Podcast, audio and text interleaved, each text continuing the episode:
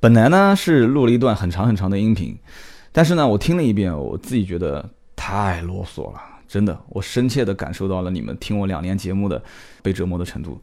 太啰嗦了啊！就是这重点的事情其实就那么几件啊，结果被我巴拉巴拉说了好几十分钟。那么这样子啊，我重新录一段，就是现在你们听的这一段音频。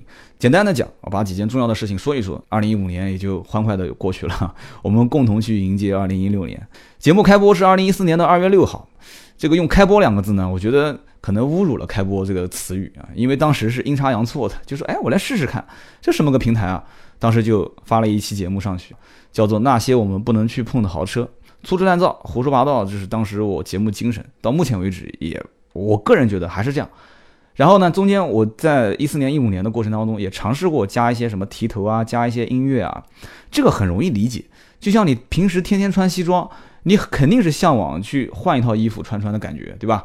就像你们去买轿车一样的，你长期开，开到最后你还不是一样换 SUV 嘛？所以我也想换换提头，换换。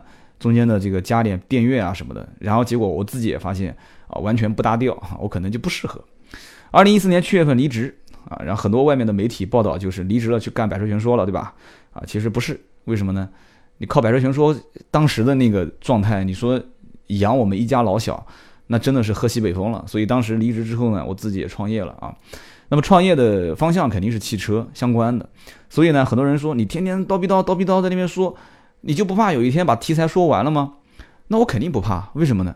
我本身创业的方向就是汽车，我每天都跟车打交道，我身边发生的所有的事情，我都可以拿到节目里面说，所以呢，我是不怕题材干枯啊，而且我永远会在最前线接触到最一线的，也就是你们俗称的接地气的这些话题啊，所以呢，这就是节目的一个方向。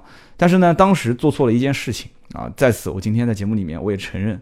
当时有三个微信号：B 五四五八五九、C 五四五八五九、D 五四五八五九。其实当时已经加了一万多个人了。结果呢，我跟老盾牌不知道为什么脑袋一发热就把这三个号给停了。其实停的原因有很大一部分是什么呢？很大一部分原因就是三个号每天有 N 多 N 多的人在上面留言啊、咨询啊。我们那个时候也不会玩什么微信群啊，然后再拉两个群主什么的，我们不会。我们就是就是很很呆很笨的，就是每个人发留言，每一次一看上面都是，呃九百九十九条，甚至都是省略号，已经没有办法显示了。然后我们再一条一条的回，有的人可能一个星期前发的留言，我一个星期之后才能看到，为什么呢？我要拉到最下面，所以当时觉得好像这个不行，我们就把三个微信号停掉了。停掉之后呢，就开始开订阅号，选择订阅号，其实我们也没有特别特别的专业的人去运营它。所以订阅号当时转换率就是把私人微信转成订阅号的转换率也不是很高，这个都是当时我们其实走的弯路。现在回来想一想啊，那么老盾牌呢本身有工作，我呢创业的方向也是做汽车，那么音频自媒体这一块，我们两个人就合起来干了一家公司啊，叫斗志文化，大家都知道，斗志昂扬嘛，也挺好的啊，斗志文化。那么一四年七月份之后，呃没有了工作，然后又创业，创业刚开始你知道肯定是入不敷出，所以呢日子是其实过得蛮艰难的。而且与此同时，那个时候家里面还发生了一些变故，啊，我就不说了啊。但是这个“变故”两个词一定是很严重的。那么发生了变故之后呢，我的等于生活环境和工作环境都不一样了。所以那个时候你要知道，我其实顶的压力是非常非常大的，收入没有稳定的来源，那么节目还得坚持去做，因为我知道这个东西是有意义的，特别是喜马拉雅里面的领导啊。就他们也是说，你其实是有价值的，你说的东西是有价值的，你这个人是有价值的。我当时觉得说，像我这样的销售员，在全国成千上万啊，我觉得今天有我一个三刀站出来说，以后肯定有成百上千的。所以呢，他们就跟我讲说，你不要这么认为。对吧？跟你一样有经验的人可能有很多，但是有经验，但是又能把它愿意拿出来分享的，已经少了一大批。愿意拿出来分享的，又能把它完完整整的说出来的，又少了一批。能把它说出来又说的有意思的，又少了一批。而且有些人，他本身看到话筒他就怵啊。对不对？他就紧张。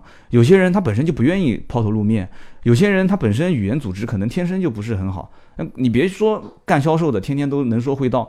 我现在其实也遇到一个问题，你就像以前我曾经说过啊，我说我可以找销售顾问过来，销售总监、总经理过来，我可以找开拖拉机的、开渣土车的啊、开警车的过来说各种各样的车型。结果我发现我不是没做，很多人都知道我以前说过这样的想法，我做了，但是他们都不来。这都各自认为这件事情是没有意义的，那怎么办？那还是我一个人说。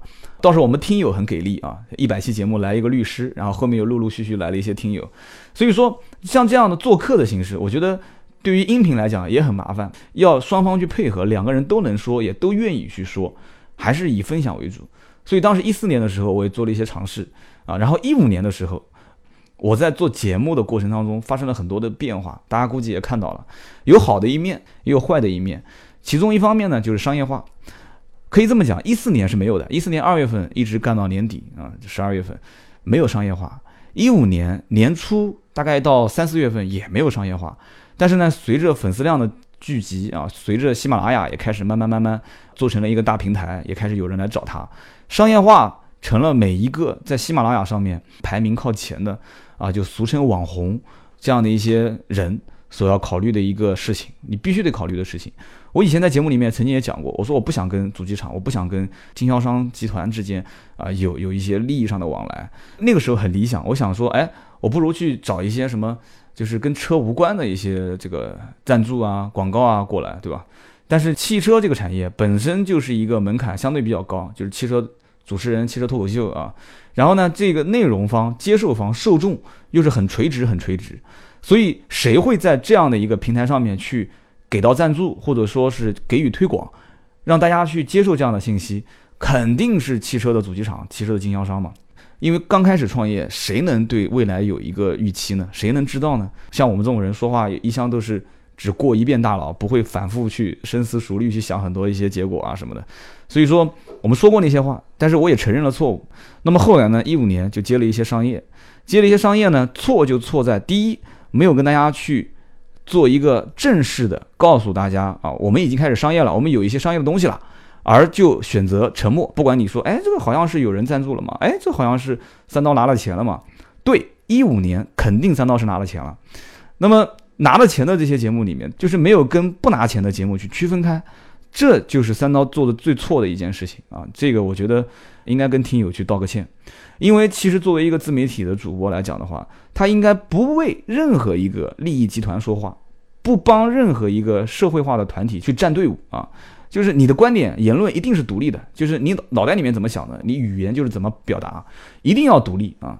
所以说，不管是默多克这样的是传媒大亨、传媒集团，还是像马云最近收购了南华早报，对吧？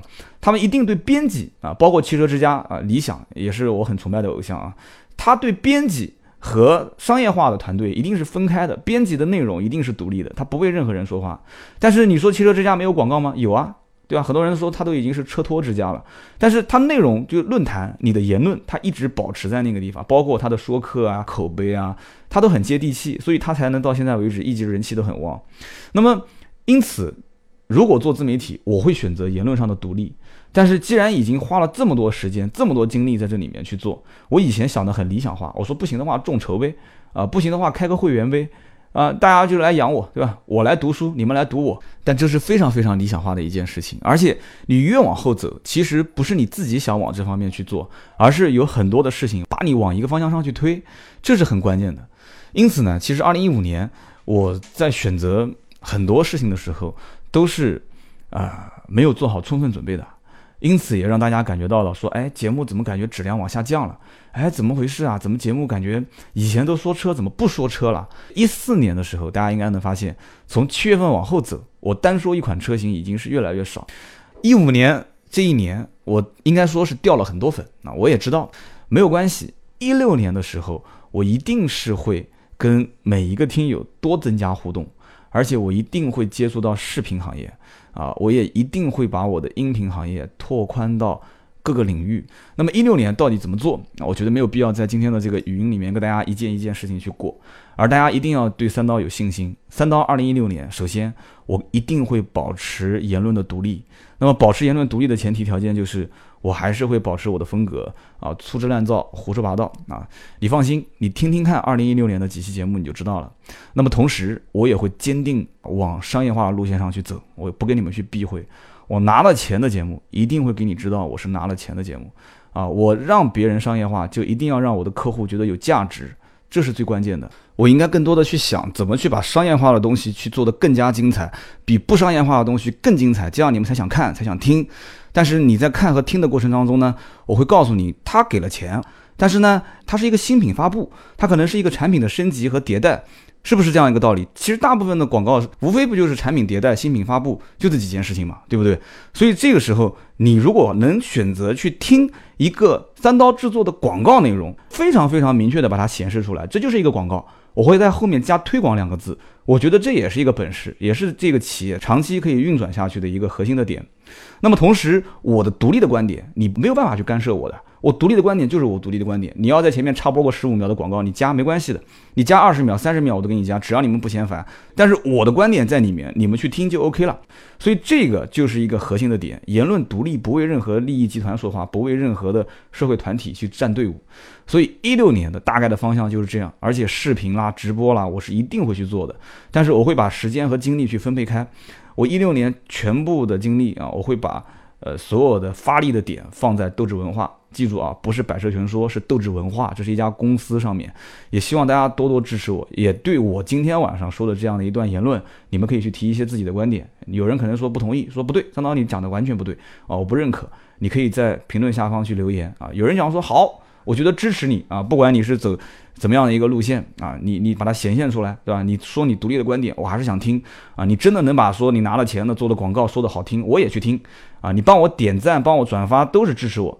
那么这个时候我往后走，我会坚定走这个方向。但是如果大部分的人说三刀不对，不是这么玩的，你应该怎么样？你给我提一个好的建议啊！你告诉我应该怎么做？我觉得其实今年大多数的自媒体主播都是在摸索阶段，都是在摸着石头过河。我觉得我走的已经算已经算比较快，也比较靠前了。我也知道很多人在看三刀是怎么走的，很多人也会听今天晚上这段录音。人越多，我越开心，因为他们会涌现出各种各样不同的新的模式。然后我也会去学习各种各样一些新的模式，他们也在学我各种各样的一些创新的点，这是一个很好的一个百家争鸣、百花齐放的这样的一个一个时代，我觉得挺好的。一六年，我个人是真的很期待，我呢也没有什么大话可以讲啊，说我的节目怎么改版，节目怎么好，但是呢，我一六年会平平淡淡的，跟一五年的节目不会有太大的改变，你不用去想说到一六年你点开我的节目，突然发现哇，好华丽啊。不会有什么很大的改变，还是以前的那种状态，粗制滥造、胡说八道，啊！但是我会很明白哪些东西是我的闪光点，哪些东西是我的，呃，最需要保持在自己身上的东西啊！我的言论的独立啊，我的说车，对吧？你们不是想听车吗？明年的听车会让你听个够 啊！就怕你们不听。明年一定会出视频，而且明年一定会有直播啊，视频直播，具体什么样的一种方式啊，我会定期通知给大家。然后包括明年我还会有很多一些小的啊一些动作，小动作啊。节目的核心还是做内容，所以呢，希望大家多多支持。也我知道听这段音频的人都是铁粉，这段音频呢我是月后祭坟啊，过一段时间会把它删掉。我希望大家呢，呃，也推给身边的一些。呃，默默支持我的一些刀客们去听啊，希望他们不要错过。行啊，反正一六年大家一起加油啊，我也不说什么其他的这些矫情的话了，希望大家多多支持吧啊！一六年有你们在，我一定会做出很多有意义的事情。好，我们一六年一起奋斗，加油！